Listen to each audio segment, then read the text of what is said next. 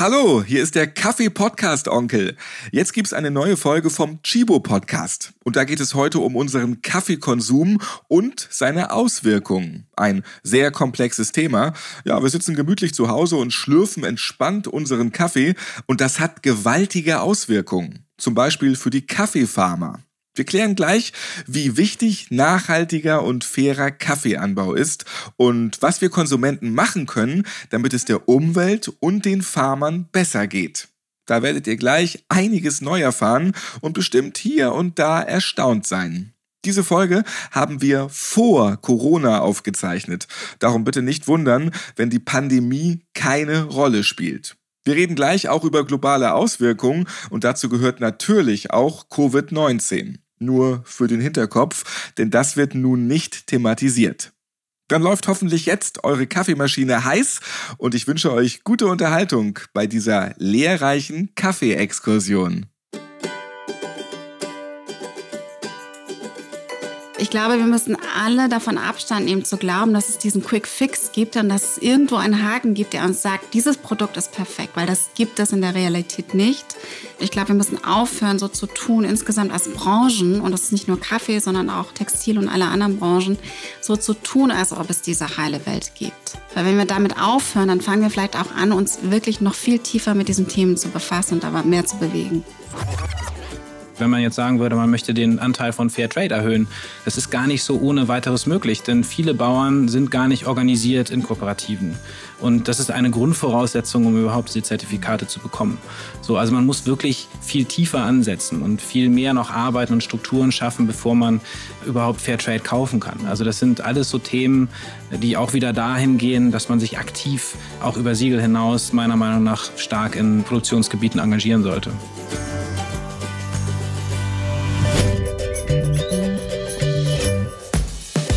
Fünf Tassen täglich. Der Chibo Podcast. Hallo zusammen, prima, dass ihr wieder dabei seid bei fünf Tassen täglich. Herzlich willkommen zum Chibo Podcast. Ich bin Ralf Potzus. Ja, mittlerweile wisst ihr, was in diesem Podcast passiert. Wir sprechen über und trinken guten Kaffee und beschäftigen uns mit dem Thema Nachhaltigkeit. Und auf meine heutigen Gäste freue ich mich sehr. Nanda Bergstein und Jan von Enden sind bei mir. Nanda ist seit zwei Jahren Direktorin Unternehmensverantwortung bei Chibo. Hallo, schön, dass du da bist. Hallo. Bei uns ist Jan von Enden. Er ist Leiter Nachhaltigkeit bei der Martin Bauer Group, eine weltweite familiengeführte Unternehmensgruppe für Tee, Kräuter und auch Früchte. Und dort ist Jan zuständig für die Koordination aller Nachhaltigkeitsengagements entlang der Lieferketten. Jan war vorher Geschäftsführer der Hans R. Neumann Stiftung mit Sitz in New York und die Stiftung kümmert sich unter anderem um die Verbesserung der Arbeits- und Lebensbedingungen von kleinen Kaffeefarmerfamilien. Und überhaupt hat er Kaffee im Blut. Seine Familie ist seit Generationen im Kaffeebereich tätig. Er hat den größten Teil seiner Karriere in kaffeeproduzierenden Ländern wie Peru, Vietnam, Costa Rica oder auch Papua-Neuguinea verbracht. Du bist also viel rumgekommen in der Welt und wo hat es dir da am besten gefallen? Ach, das kann man schwer sagen. Ich glaube, Vietnam war wahrscheinlich das Schönste, weil ich da auch am längsten war. Da bin ich richtig tief im Feld gewesen und in die lokale Kultur da eingetaucht. Das war wahrscheinlich die intensivste Erfahrung. Jetzt bist du in Hamburg mit der Hude, das ist dann auch sehr intensiv. Äh, genau. Kulturell also, interessant, genau. Schön, dass du hier bist. Willkommen, Jan. Ja, vielen Dank für die Einladung. Ja, und aktuell bist du Nachhaltigkeitschef, wie Nanda auch, bei Chibo. Ein Unternehmensgrundsatz der Martin Bauer Group ist lokal verwurzelt und global agierend. Ganzheitliche Verantwortung übernehmen wir entlang der gesamten Wertschöpfungskette aus Überzeugung und mit Begeisterung. Wie gelingt dieser Anspruch? Das ist ja auch ein sehr hehres Ziel. Also wir sind weltweit unterwegs und beziehen unsere Produkte aus 80 verschiedenen Ländern. Da müssen wir zusehen, dass die Bauern und die Wildsammler, wir arbeiten auch viel mit, mit Wildsammlern, dass, da, dass wir da sicherstellen, dass die Lebensbedingungen in Ordnung sind und lokal an unseren Standorten in unserem Headquarters zum Beispiel in Westenberg-Skeuz, da sehen wir auch zu, dass wir Nachhaltigkeit in dem Unternehmen vor Ort und in unserer Region verankern. Familiengeführtes Unternehmen, wie auch Chibo, muss man auch mal kurz erwähnen. Und ein bekannter Chibo-Mann, der hat gerade letztens hier in diesem Podcast gesagt, übrigens auch ein Jan, Tee trinke ich nur, wenn ich krank bin. Jan Wagenfeld war das, der Chibo Kaffeeeinkäufer. Ähm, jetzt bist du der Teemann. Was konterst du darauf? Ja, ich habe das auch gehört und ich kann ihn zum gewissen Grad auch nachvollziehen, denn als ich noch Kaffeemann war, war es bei mir ähnlich. Und jetzt bin ich halt ein bisschen tiefer in die Teewelt eingetaucht und muss sagen, da ist schon eine ganze Menge mehr dahinter als der Kamillentee, den man trinkt, wenn man krank ist. Also da ist schon ein bisschen was dahinter und ich werde Jan mal auf einen schönen auf Tee einladen. einladen. Genau, ja. auf einen Rollbusch oder auf einen schönen Hibiskus-Tee. Trinkst du jetzt lieber Tee oder Kaffee? Also morgens mache ich mir jetzt tatsächlich eine große Kanne Tee, die ich dann mit an meinen Schreibtisch nehme, aber mit Freunden gehe ich halt immer noch gerne einen Kaffee trinken.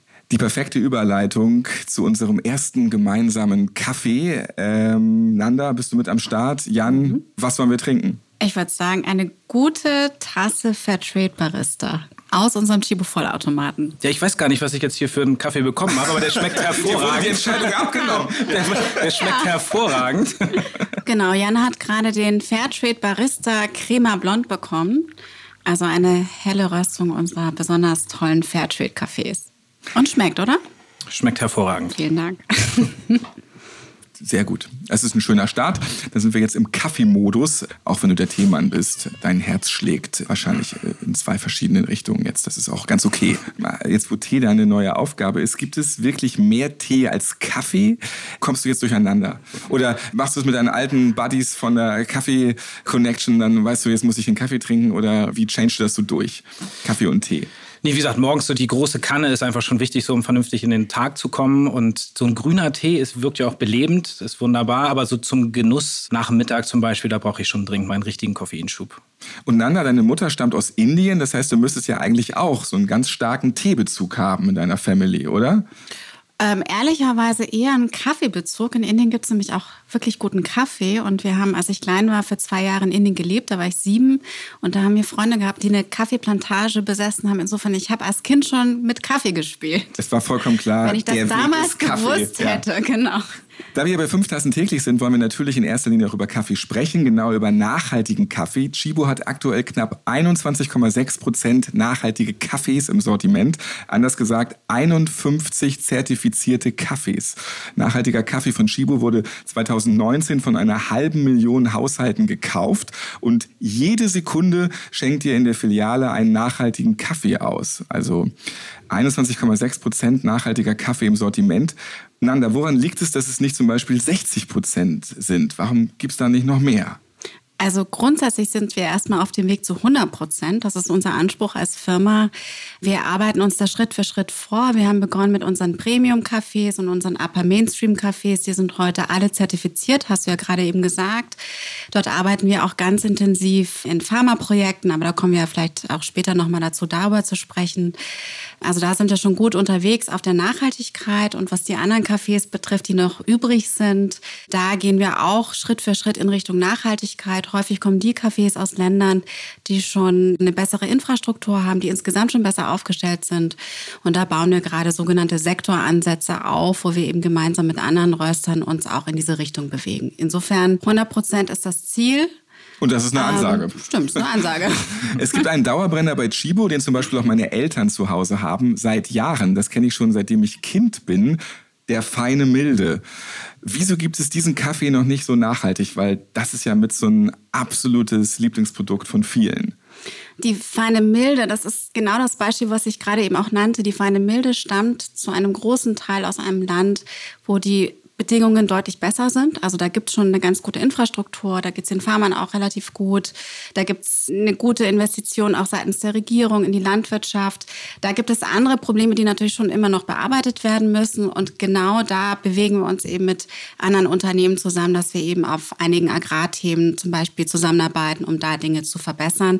Aber gerade die feine Milde, finde ich, ist sowieso ein Kaffee, der super schmeckt. Aber gerade die feine Milde kann man unbesorgt trinken und dabei auch schon wissen, dass auch die feine Milde auf einem sehr guten Weg ist. In der Podcast-Folge Äthiopien, du Ziege von 5 Tassen täglich, da hat uns der Kaffeeeinkäufer von Shibo Jan Wagenfeld erklärt, wo unser Kaffee eigentlich herkommt. Wir haben ihn auch eben schon zitiert, mit Tee trinkt man nur, wenn man krank ist, aus dem sogenannten Kaffeegürtel. Wenn ihr jetzt Lust habt, dann hört euch die Folge gerne nochmal an. Es gibt 12,5 Millionen Kleinbauern weltweit und die sind tatsächlich für 70 bis 80 Prozent aller Kaffees verantwortlich. Und Hauptproduktionsländer sind Brasilien und Vietnam. Jan, du hast diese Länder auch alle schon bereist, kennst dich auch aus, hast auch diese Menschen kennengelernt. Wie sieht so eine Kaffeepflanze aus und wie funktioniert die Ernte mit den Menschen vor Ort? In der romantischen Fernsehwerbung sieht man äh, immer, hm, jede einzelne Kaffeebohne wird gepflückt und nochmal so gegen die Sonne gehalten, angeguckt und dann in den Pott getan. Aber mhm. so ist es nicht, ne? Nee, ein bisschen anders. Ich wollte noch mal kurz auf die 12,5 Millionen Kaffeebauern eingehen. Das ist immer auch so eine Zahl, die oft zitiert wird. Man muss sich vorstellen, das sind eigentlich 12,5 Kaffeefarmen. Also auf diesen Farmen leben dann ganze Familien. Das sind dann halt multipliziert mit vier eine ganze Menge mehr Menschen, die vom Kaffee da abhängig sind. Und die leben dann auf so kleinen Farmen zwischen, sag ich mal, so zwei und fünf Hektar typischerweise. Da wird Kaffee angebaut. Der Kaffeestrauch wird vielleicht so ja, ein Meter, ein Meter fünfzig hoch und wird dann regelmäßig beschnitten. Sonst, wenn, wenn man ihn einfach wachsen lassen würde, würde er richtig groß werden. Und auf diesen kleinen Kaffeefarmen wird auch nicht nur Kaffee angebaut. Und das ist ganz wichtig, denn Kaffeebauern, wenn sie nur von dem Einkommen von Kaffee abhängig sind, ist es sehr einseitig. Also es werden, werden dann auch Bananen angebaut für den Eigenkonsum.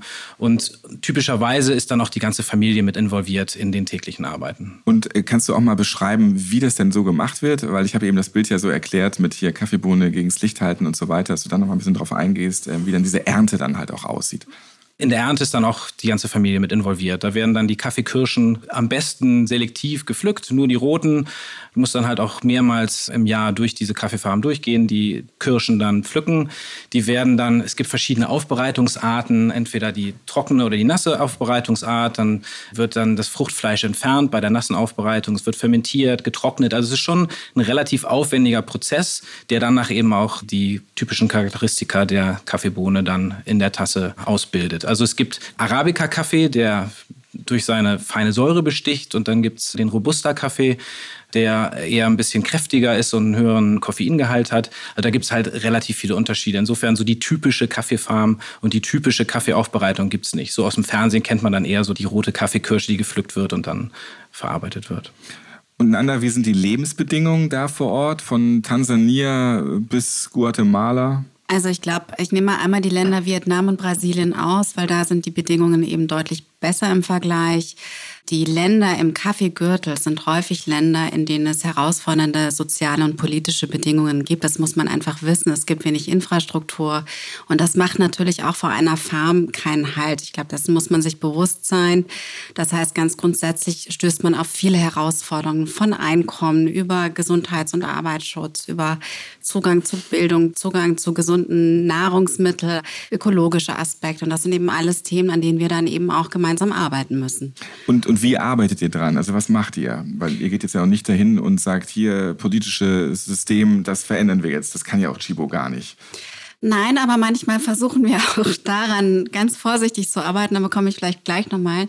Also unsere grundsätzliche Haltung ist, dass wir erstmal aus diesen Ländern möglichst viel zertifizierten Kaffee beziehen und möglichst viel qualitativ hochwertigen Kaffee beziehen. Das bedeutet, dass die Händler und die Kooperativen und die Farmer im Optimalfall höhere Differentiale bezahlt bekommen, also schon etwas mehr verdienen. Das ist so der eine Part. Zusätzlich dazu, ähm, Geld allein reicht nicht aus sondern es geht eben auch um, genau um diese sozialen Bedingungen, die sich verbessern müssen, um Infrastruktur, die man aufbauen muss. Wir haben das sogenannte Chibo Joint Forces Programm, wo wir eben mit Kaffeefarmern arbeiten, sie dabei unterstützen, dass sie höhere Qualitäten anbieten können, sodass sie auch einen besseren Preis bekommen dadurch. Wir arbeiten mit ihnen an Agrarpraktiken, damit der Anbau ökologischer ist. Wir haben in Guatemala und Honduras als Beispiel Kita- und Schulprojekte, damit es eben auch sogenannte Social Facilities gibt, eben auch für die Kinder der Kaffeefarmer und der Kaffeepflücker. Wir haben in Guatemala auch ein Projekt, wo wir auch den Frauen von Kaffeefarmern die Möglichkeit geben, zusätzliches Einkommen zu generieren. Also wir gehen da relativ holistisch an. Vielleicht kannst du mal deutlich machen, was da so für eine Infrastruktur hintersteckt, wie das Chibo schafft und was das für ein mühseliger Weg ist auch teilweise, weil das ja nichts ist, was man mal eben kurz in ein paar Monaten dort erreicht. Nein, also wir sprechen hier wirklich über Jahre und vielleicht auch Jahrzehnte. Wenn man es wirklich ernst meint und Chibo ist so eine Firma, die meint das ernst, dann heißt es, sich mit sehr, sehr vielen herausfordernden sozialen Themen auseinanderzusetzen und überhaupt erstmal Lösungen zu finden. Und dann, wie du ja auch beschrieben hast, mit den Leuten vor Ort ins Gespräch zu gehen, mit den Lieferanten, mit den Farmern, mit NGOs, um eben gemeinsame Projekte und Programme aufzusetzen und diese dann Schritt für Schritt zu implementieren. Also wir sind als Firma schon seit 2006 auf dem Weg zu 100 Prozent Nachhaltigkeit. Und ich glaube, gerade im Kaffee, weil wir ja so viele Menschen erreichen müssen, wir sprechen ja von Hunderttausenden an Kleinfarmern, die wir erreichen müssen. In vielen Ländern wird das auch noch ein jahrelanger Weg sein. Was uns wichtig ist, wir arbeiten eben mit ganz vielen Partnern zusammen. Also wir wollen das auch wirklich lokal vor Ort verankern und das braucht seine Zeit. Und du hast die Politik ja eben auch erwähnt. Das muss man eben auch mit den dortigen Regierungen machen, mit den verantwortlichen Politikern Richtig. der Region. Wie muss ich mir das vorstellen? Also unser Ansatz ist immer zu sagen, wir testen erstmal was on the ground aus, von dem wir das Gefühl haben, okay, das funktioniert, das bringt etwas bei den Menschen und dann suchen wir nach Partnern und gehen ins Gespräch mit Behörden, mit Zivilgesellschaft, mit unseren anderen Lieferanten, um ihnen diese Modelle auch anzubieten und das zu skalieren. Wir sind auch auf der anderen Seite, also es gibt ja momentan auch die Debatte um ein Sorgfaltspflichtengesetz, also hierzulande in Europa und in Deutschland. Und auch da versuchen wir letztlich zu fordern, dass so ein Gesetz tatsächlich kommt, damit noch mehr Unternehmen mitmachen. Also nicht nur wir müssen solche Aktivitäten vor Ort durchführen. Es gibt auch schon viele, die das machen. Aber es braucht noch sehr, sehr viel mehr. Und wir erhoffen uns auch, dass die Politik hierzulande entsprechend dann auch mit den Regierungen vor Ort ins Gespräch geht.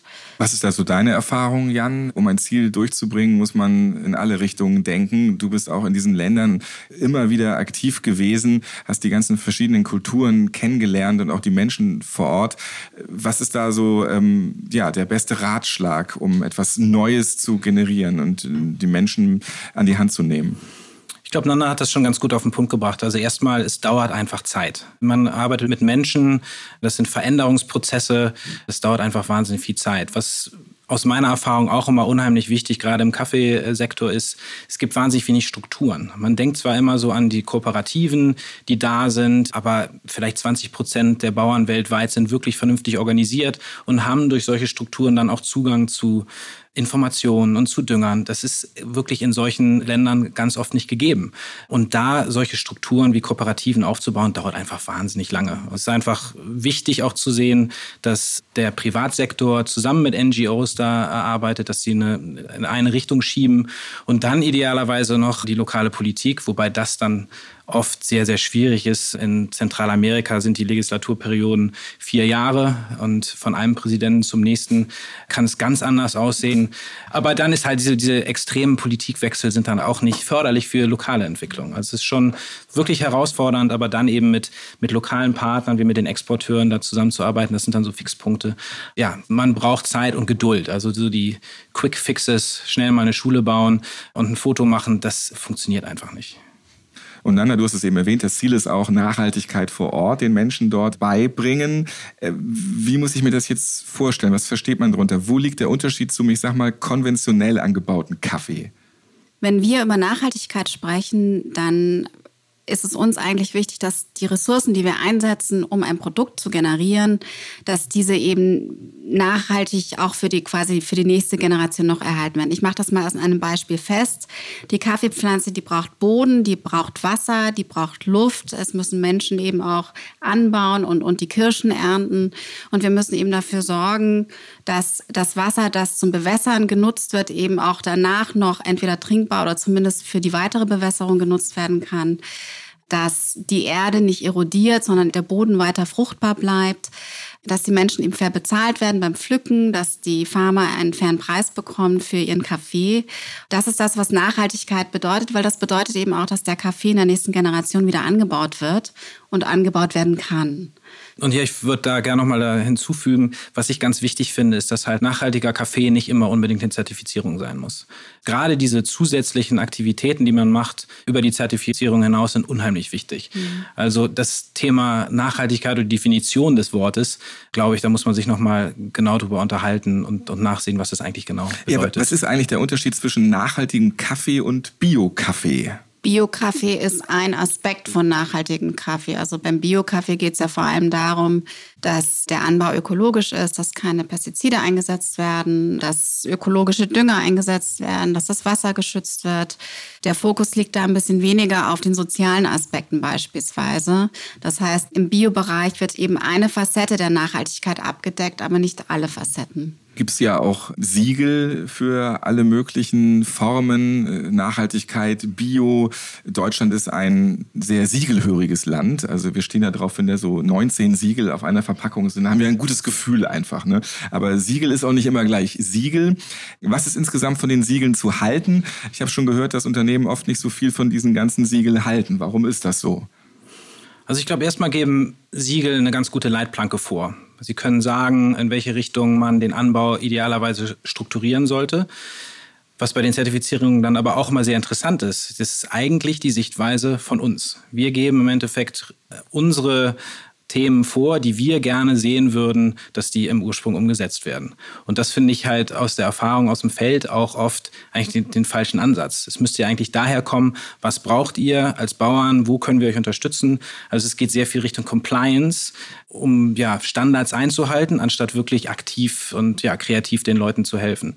Insofern, ich glaube, die Struktur macht Sinn, aber die Umsetzung dann nachher, das ist dann äh, schwierig und oft äh, funktioniert es nicht so richtig gut, finde ich. Also wenn man jetzt dem Bauern in Honduras sagt, hier, das ist den Deutschen wichtig, das sind diese vier Siegel, dann sagt er, ja, alles klar, äh, was soll das? Man muss da anders rangehen an die, an die Sache.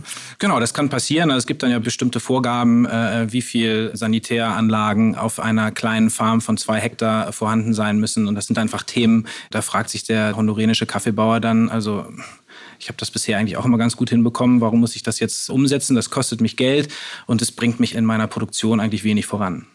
Nanda, bekommst du alle Siegel zusammen, die es so gibt? Hast du dich schon mal versiegeln lassen?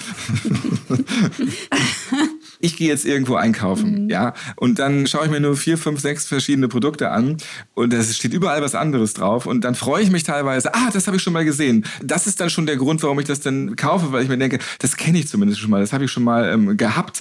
Aber ob es jetzt wirklich gut ist, ob es jetzt was bringt, das, das weiß ich halt bei diesen zig Siegeln, die es gibt, nicht. Das sind bestimmt mhm. nicht alle klasse. Ja, das ist auch schwer einzuschätzen, finde ich auch aus Kundensicht. Ich habe jetzt natürlich eine leichte Insider-Perspektive und das, was bei einem Siegel relevant ist, egal wie das Siegel Siegel heißt, ehrlicherweise, das ist mir mittlerweile schon gar nicht mehr so wichtig, ist, wie ist die Intention derjenigen, die das umsetzen. Wenn jemand etwas verändern will, dann wird er das auch tun und dann hat das Siegel auch einen Wert. Wenn jemand das nicht will und das Siegel aufoktroyiert wird, wird es wenig bringen in der Umsetzung. Das heißt, der Veränderungsmechanismus ist ein ganz anderer. Und Konsumenten wollen eine gewisse Sicherheit haben, deswegen fühlen sich Siegel irgendwie auch gut an. Und das bedeutet aber auch ein Stück weit, dass man gar nicht immer die Realität sehen will, weil die Realität ist oft eine andere und das ist ein langer, schwieriger Weg. Also ich bin beruhigt, da sind ja. 20 Siegel drauf, cool, das kann ich kaufen, fertig. Ohne mich mit dem Produkt auseinanderzusetzen als Käufer so. Das ist total verständlich, dass man das als Konsument will. Will ich ja auch, wenn ich ganz ehrlich bin, gerade von meinem hart verdienten Geld, das ist total logisch. Aber ich glaube, wir müssen alle davon Abstand nehmen zu glauben, dass es diesen Quick Fix gibt, wie Jan vorhin auch sagte, und dass es irgendwo einen Haken gibt, der uns sagt, dieses Produkt ist perfekt, weil das gibt es in der Realität nicht. Ich glaube, wir müssen aufhören, so zu tun, insgesamt als Branchen, und das ist nicht nur Kaffee, sondern auch Textil und alle anderen Branchen, so zu tun, als ob es diese heile Welt gibt. Weil wenn wir damit aufhören, dann fangen wir vielleicht auch an, uns wirklich noch viel tiefer mit diesen Themen zu befassen und da mehr zu bewegen. Mhm, das ist ein guter Ansatz. Und mein Lieblingssiegel war mal Gorilla-freundlicher Anbau. Da habe ich mir auch gedacht, so, jetzt, jetzt haben wir alles durch.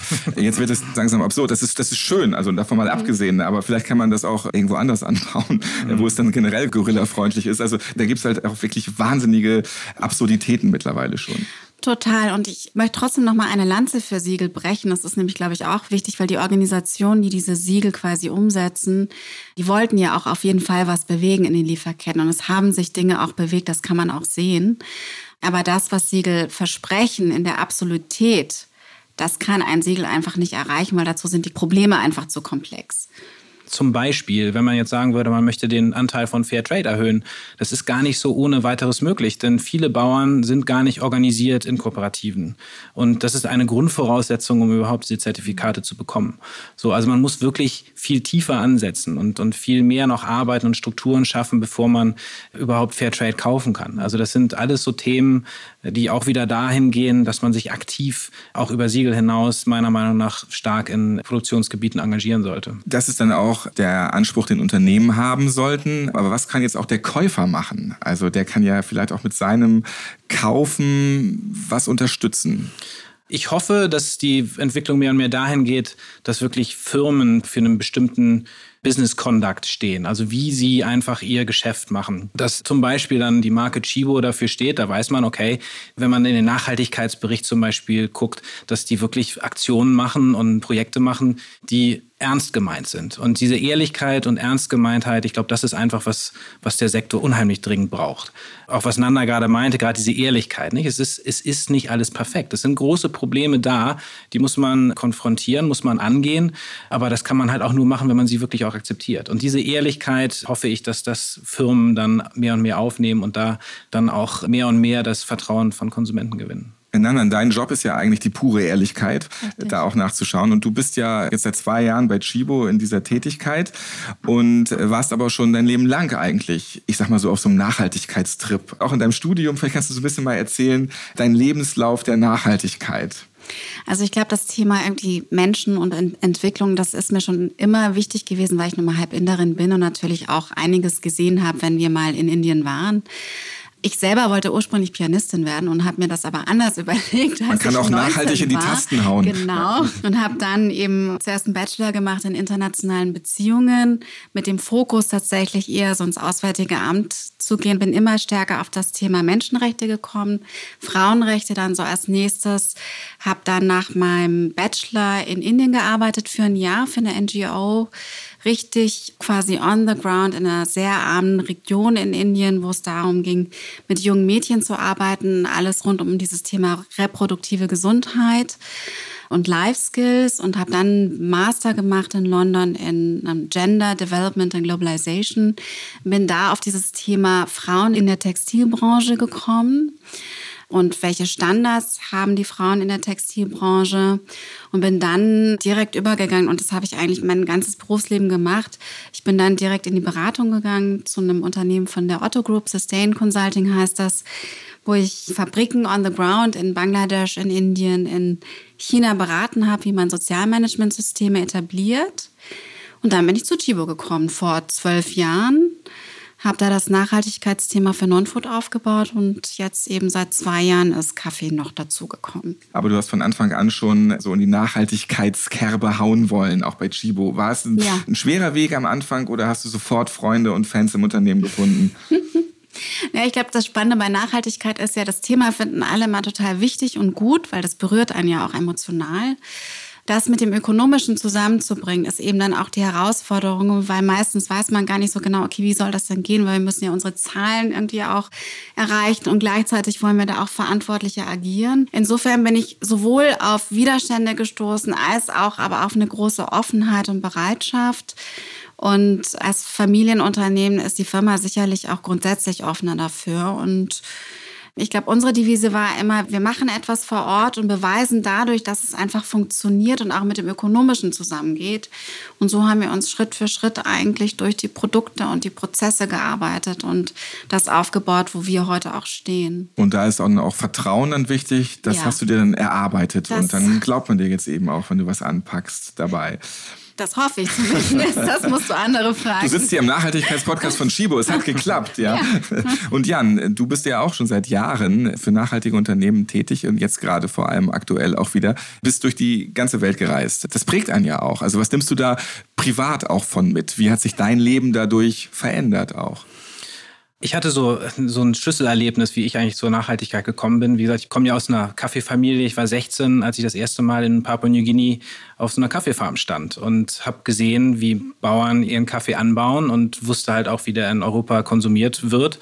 Da war mir eigentlich klar, dass ich da irgendwas machen möchte, um diese Brücken zu bauen. Und es ging mir eben auch um die Menschen. Und das fand ich wahnsinnig spannend. Wie kann man eigentlich mit Kaffee oder mit einem Produkt Lebensbedingungen verbinden? So, und was ich da mitgenommen habe, sind vor allem die Menschen, die verschiedenen Kulturen und diese wahnsinnige Herzlichkeit der Menschen in diesen Regionen und auch der Wille zusammenzuarbeiten. Das ist das, was ich eigentlich ja, am meisten mitgenommen mitgenommen habe. Also die Menschlichkeit, die Kulturen, das war einfach das, was mich am meisten geprägt hat. Wir klären gleich, wie es eigentlich mit dem Nachwuchs aussieht bei den Kaffeebauern und ob unser Kaffee für die nächsten Jahre gesichert ist. Und wir reden über die Geiz ist geil Mentalität in Deutschland, die es dann doch eben ganz oft als Kaufentscheidung gibt. Und über Generation Greta, was sie jetzt bewirken kann bei der Kaffeeernte. Jetzt gibt es erstmal praktische Tipps zur richtigen Pflege von Bienenwachstüchern. Die natürliche, nachhaltige und wiederverwendbare Alternative zur Plastikfolie erfreut sich ja immer mehr und immer größere Beliebtheit in sämtlichen Haushalten. Und damit ihr auch lange was davon habt, lauscht nun einfach mal dem Expertenrat. Die Welt ist mit viel weniger Plastik ein Stück besser, da sind wir uns alle einig, aber man braucht ja Alternativen zum Plastik. Bienenwachstücher, die sind immer beliebter mittlerweile, damit kann man ganz viel einpacken, aber man muss sie natürlich auch richtig reinigen.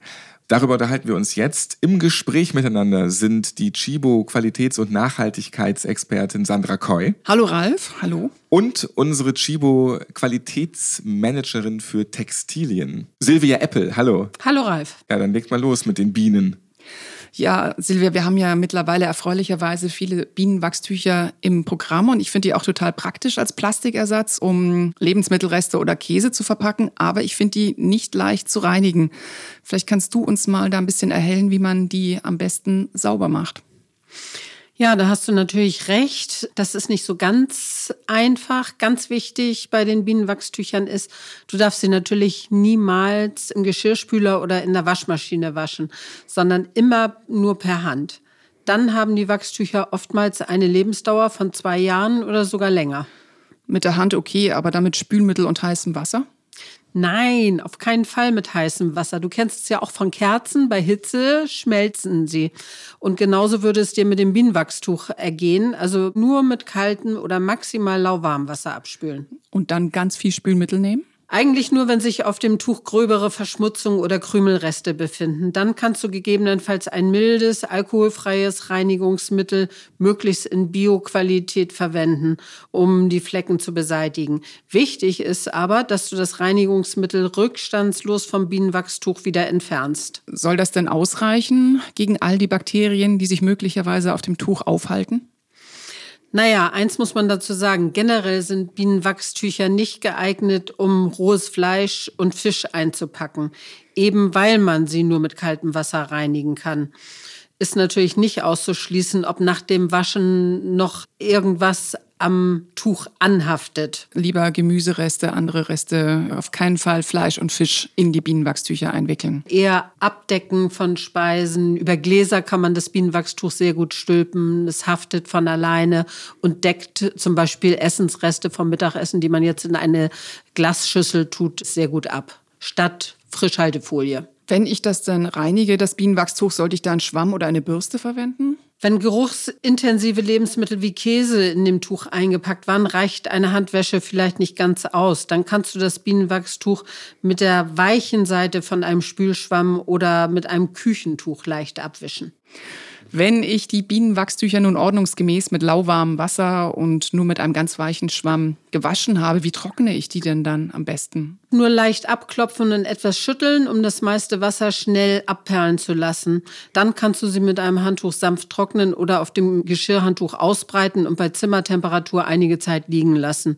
Dann trocknen sie von alleine. Ich habe nur gehört, sie können keine große Hitze ab, also nicht über die Heizung legen, oder? Genau, auf der Heizung, das ist wieder der gleiche Effekt mit viel Wärme. Dann würde das Wachs schmelzen. Also auf die Heizung bitte nicht legen. Trotzdem gibt es eine Ausnahme. Wenn man sie auffrischen will, dann tut Hitze ganz gut, oder? Ja, das geht in der Tat wirklich ganz einfach. Du legst einfach ein Stück Backpapier auf dem Backblech aus und darauf legst du dein Wachstuch. Machst den Backofen auf 70 bis 80 Grad, heizt du ihn auf. Dann hast du die Möglichkeit, dadurch, dass durch Hitze das Bienenwachs etwas flüssig wird, es wieder neu einzureiben. Und du hast sogar die Möglichkeit, noch neues Wachs auf das Tuch aufzubringen. Danach das Bienenwachstuch unter Zimmertemperatur einfach etwas rumwedeln, dann verfestigt sich die Schicht wieder und dein Tuch ist einsatzbereit. Wie ist das denn, wenn die Bienentücher tatsächlich eines Tages nicht mehr gut sind? Schmeiße ich die in den normalen Hausmüll? Nein, das ist das Gute an den Bienenwachstüchern. Du kannst sie direkt in der Biotonne entsorgen. Wachstücher sind komplett organisch abbaubar. Wir haben viel gehört über Bienenwachstücher. Nicht ein hundertprozentiger Plastikersatz, aber man kann schon ganz viel machen damit. Ja, und da sind Veganer jetzt klar im Vorteil, denn die würden jetzt gar kein Fleisch oder Fisch oder ein Ei damit einwickeln und haben dann nicht das Reinigungsproblem. Vielen Dank an Sandra Koy und an Silvia Apple. Danke dir. Gerne, danke. Gerne. Nanda, arbeiten Kaffeefirmen eigentlich ähnlich wie Textilfirmen zusammen, um Strukturprobleme zu bewältigen oder gucken die sich alle nicht mit dem Rücken an? Also was sehr spannend ist im Kaffeesektor ist, dass der Kaffeesektor eigentlich der erste Sektor war, der wirklich zusammengearbeitet hat und zwar bei der Entwicklung des 4C-Standards. Das ist so ein Basisstandard, der vor einigen Jahren entwickelt wurde. Wenn ich aber Kaffee vergleiche mit Textil, dann habe ich schon den Eindruck, dass die Branche eher am Anfang ist, wenn es darum geht, eben gemeinsame Initiativen und Anstrengungen vor Ort zu unternehmen. Also da sieht man erste Angänge. Aber ich würde sagen, da ist wirklich noch Luft nach oben. Also gerade, wie gesagt, finde ich das Benchmark an der Textilbranche gerade die Kaffee-Community, die kennt sich doch. Ne? Man ist immer mal wieder in anderen Ländern unterwegs, man kennt sich, man ist Kumpel, man trinkt einen Kaffee zusammen und so. Warum dauert das aber ausgerechnet beim Kaffee so lange, dass sich da jetzt die Menschen an die Hand nehmen und das zusammen anpacken? Ja, das ist eine total spannende Frage und das, was du gerade beschrieben hast, ist auch das, was mich so fasziniert an Kaffee. Ich finde, Kaffee ist ein unfassbar emotionales Produkt und die Menschen sind sich auch wirklich alle sehr nah. Das hast du total schön beschrieben. Ich weiß nicht genau, woran das liegt, wenn ich ganz ehrlich bin. Meine Vermutung ist, dass viele einfach lange geglaubt haben, dass man die Probleme alleine lösen kann. Und wir haben in der Textilbranche im Vergleich die Erfahrung schon viel, viel früher gemacht, wie komplex die Themen sind und dass wir sie eben alleine nicht lösen können. Und in der Textilbranche gibt es viel mehr öffentlichen Druck und viel mehr NGOs, die auch Druck auf Unternehmen ausgeübt haben, um da entsprechend auch voranzugehen. Das ist im Kaffeesektor einfach ein bisschen anders. Haben die Kinder der heutigen Kaffeefarmer überhaupt noch Lust, Kaffee anzubauen? So bei Kakaobauern hört man immer wieder, die Kids, die rennen alle weg, das möchten sie sich nicht mehr so auferlegen. Ja, die jungen Menschen auf dem Feld, die möchten natürlich gerne da bleiben. Die möchten nicht weggehen aus ihren Communities, möchten nicht weggehen von ihren Familien. Allerdings muss man sich auch überlegen, wenn eine Familie eine Farm von, sagen wir mal, vier Hektar hat und zwei Kinder, die nochmal zu teilen, wird einfach schwierig. Dann kann keiner der beiden vernünftig davon leben. Was wir sehen, ist, dass halt schon viel Abwanderung stattfindet, aber dass es halt auch eine ganze Menge junger Leute gibt, die sich einfach sehr verbunden fühlen zu ihrem Land und teilweise dann auch wieder zurückkommen. Also die haben dann studiert, kommen wieder zurück und versuchen dann halt die Farm aufrechtzuerhalten. Ganz interessant eben auch, dann vielfach in Nebenerwerb, dass sie halt nicht mehr hundertprozentig von den Kaffeefarmen abhängen, sondern dass sie andere Einkommensmöglichkeiten entwickelt haben und dadurch dann auch die Kaffeefarm wirklich gut weiterführen können. Ich finde das immer ganz interessant. Man kann das auch in, in Deutschland sehen, wenn man sich den Weinsektor anguckt. 80 Prozent der Weinberge sind kleiner als fünf Hektar. Funktioniert auch, wenn man es im Nebenerwerb und wirklich professionell macht. Also es gibt Möglichkeiten und ja, junge Leute würden eigentlich gerne da bleiben. Frage dann eben, wie kriegt man das hin und wie kann man die Jugendlichen auch so fördern, dass sie da bleiben. Was sind denn da so die Tipps für die Förderung? Es muss attraktiver werden im eigenen Land natürlich. Und wie, wie schafft man das? Wie kann eine lokale, rurale Gemeinschaft auch für Jugendliche attraktiv sein? Das sind halt Infrastruktur wie ja, ein Fußballplatz oder auch ein Kino. Das sind die Themen. Aber eben auch Jobmöglichkeiten bieten und helfen, wie man auch anderes Einkommen erwirtschaften kann. Es geht nicht immer nur um Diversifizierung von Produkten auf der Farm, dass sie jetzt Bananen und Apfelsinen anbauen, sondern dass man wirklich auch zusieht, wie kann man andere Einkommensströme da äh, schaffen? Wie kriegt man sie auch ja, in professionelle Jobs? Und da gibt es eigentlich ganz gute Programme, die muss man halt nur vernünftig fördern und finden und da eben auch die Jugendlichen ranführen. Und für uns ist sowas selbstverständlich, aber es ist mitunter auch einfach die Wasserversorgung oder die Stromversorgung. Ja, und ähm, das hält einen natürlich dann auch in der Region, wenn das dann richtig funktioniert und ausgebaut Absolut. wird.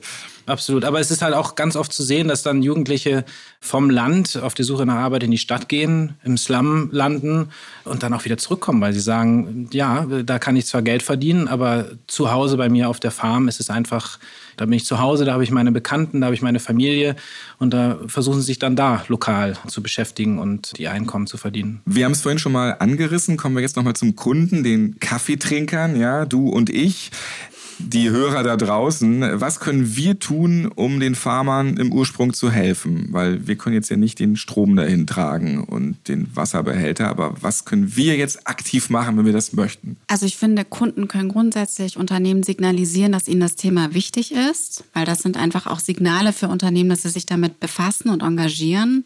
Ich finde, Kunden können sich auch einfach damit auseinandersetzen, welche Firmen beschäftigen sich mit dem Thema Nachhaltigkeit, wer engagiert sich und da auch bewusst durchaus einzukaufen. Das sind, glaube ich, zwei Wege, mit denen man schon echt was bewegen kann als Konsument. Und trotzdem gibt es in Deutschland immer diese Geiz ist geil Mentalität, bei Lebensmitteln vor allem. Wie stark ist die Bereitschaft der Konsumenten für nachhaltig produzierten Kaffee mehr zu zahlen? Denn es hat ja alles seinen Preis. Wie teuer müsste ein Pfund Kaffee realistisch sein? Ich glaube, das ist total schwer einzuschätzen, wie teuer so ein Pfund Kaffee tatsächlich sein müsste. Aber schon teurer auf jeden Fall. Auf, ne? Also ich glaube, das ist klar, dass der Rohstoff Kaffee nicht ausreichend gewertschätzt wird. Also wenn man sieht, wie viel Arbeit eigentlich da reingeht, also von der einzelnen Kirsche, die Veredelung, bis hin dann wirklich in das fertige Produkt. Das sind ja wirklich ganz viele Prozessschritte und die werden unserer Meinung nach nicht ausreichend gewertschätzt. Deswegen haben wir als Firma uns auch dafür entschieden, dass wir da wirklich eine Qualitätsstrategie fahren. Wir wollen immer bessere Qualitäten anbieten, damit das auch am Ende des Tages viel stärker gewertschätzt wird bei denjenigen in der Lieferkette. Und ich glaube, auf Qualität zu achten, auch auf höhere Qualitäten zu gehen, auch als Konsument, ist definitiv ein ganz wichtiger Weg. Und das ist auch genau die Gefahr, wenn man jetzt diese Geiz ist geil Mentalität Qualität weiterführt, dann werden halt die ganzen tollen Cafés, die hochqualitativen Cafés irgendwann wegfallen. Wenn die keinen Markt finden, dann äh, sind die irgendwann bald weg. Also es ist einfach wichtig, da auch genau hinzugucken und sich zu informieren, was sind das für Cafés und ja, das auch bei den Unternehmen einfordern. Das ist ganz genau, würde ich auch so sehen. Also auf jeden Fall mal einen anderen Kaffee ausprobieren. Woher kommt der? Erkundigen, einen Euro mehr ausgeben und den dann mal schlürfen. Ja, jetzt rückt eine neue Generation Kaffeetrinker nach. Da gibt es dann Hoffnung für guten Qualitätskaffee. Die Generation Greta, ja, gibt es mit ihr eine größere Chance für nachhaltigen Kaffee? Ist jetzt das nachhaltige Denken bei der ganz jungen Generation der Schlüssel? Also wir wissen auf jeden Fall, dass die Generation Greta und auch die Generation danach sich stärker für das Thema Nachhaltigkeit interessiert. Denen ist es auch wichtig, wofür ein Unternehmen steht. Ich glaube, wir werden sehen, ob sich das am Ende des Tages auch in Konsum überführt, ob sich da auch tatsächlich Verhalten verändert. Das muss die Generation auch ein Stück weit auch beweisen. Aber ich hoffe doch sehr, dass sie das tut. Uns als Firma hilft die Greta-Bewegung auf jeden Fall, weil wir einfach merken, dass dann ein stärkerer Push da ist. Es gibt mehr Fragen. Die Arbeit, die wir über die vielen Jahre aufgebaut haben, wird viel mehr gewertschätzt. Also ich glaube, es ist grundsätzlich positiv. Was das in Verhalten bedeutet, wird man noch sehen. Inwiefern setzt der Klimawandel selbst dem Kaffee in seinen Anbaugebieten zu? Auch das ist ja immer ein größeres Problem. Also der Klimawandel ist auf jeden Fall sichtbar und spürbar in den Kaffeeregionen. Klimawandel ist ja immer so ein großes Wort und Anstieg von Temperaturen auf die nächsten 20, 30 Jahre um ein, zwei Grad ist dramatisch. Aber was die Kleinbauern momentan besonders beschäftigt, sind einfach eher die, die Wetterkapriolen. Dass man das Wetter nicht mehr so einschätzen kann, wie sie es früher konnten. Es gibt Starkregenfälle, es gibt wieder extreme Trockenheiten. Und das ist die größte Schwierigkeit, die irgendwo auch mit dem Klimawandel zusammenhängt, aber halt nicht diese Langfristigkeit hat hat. Also kurzfristig passiert da wahnsinnig viel und da brauchen Bauern Unterstützung. Wie kann man sich anpassen? Es gibt immer wieder neue Pflanzenkrankheiten, die durch veränderte Temperaturen plötzlich auftreten. Da brauchen die wirklich viel Unterstützung. Jetzt haben wir die ganze Zeit über Kaffee geredet, aber wir trinken viel zu wenig Kaffee heute. Das ist hier fünf Tassen täglich. Was mögt ihr jetzt für Kaffee trinken? Also ich trinke gern mal noch so einen Barista Blond, der war super. Ich glaube, ich nehme den auch. Dann trinkt ihr jetzt diesen Kaffee aus und der Espresso wartet dann auch schon auf euch. Das ist gut. Ne? Jetzt holen wir hier alles nach mit Kaffee, was geht. Der Espresso zum Schluss.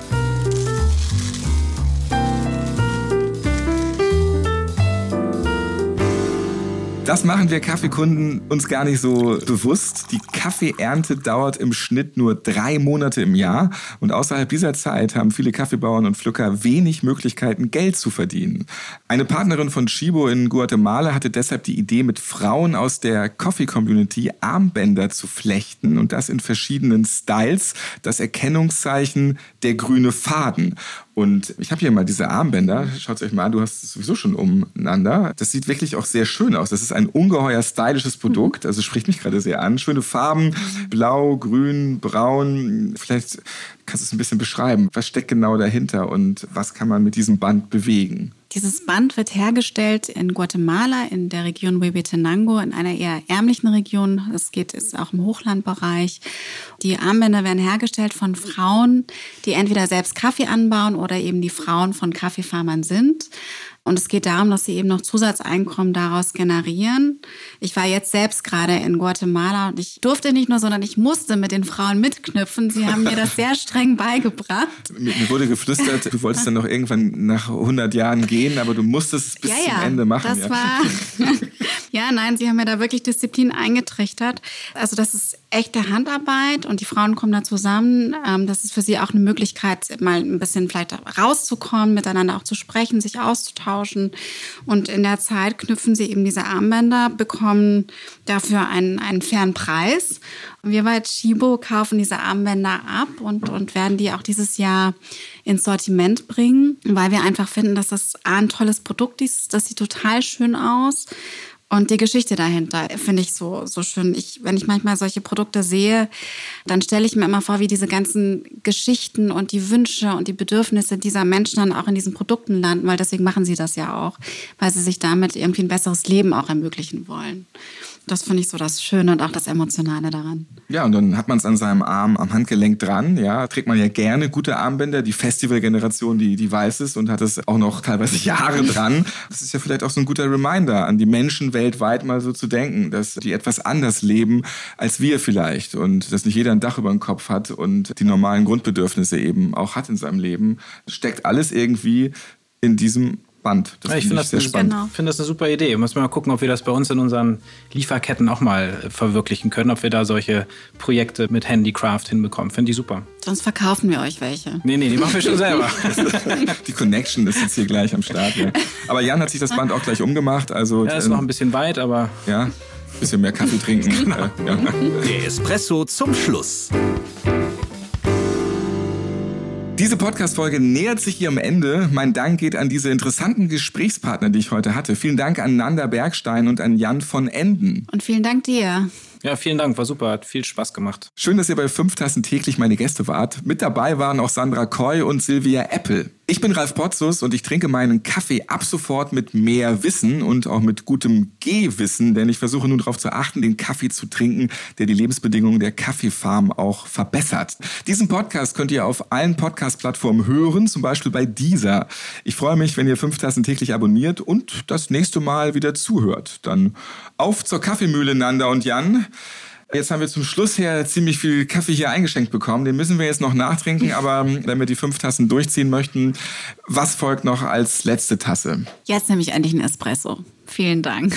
Ich bleibe bei meinem Blond. Ein neues Lieblingsprodukt hast du hier kennengelernt. Ist fair. Ja. Fünf Tassen täglich. Der Chibo Podcast.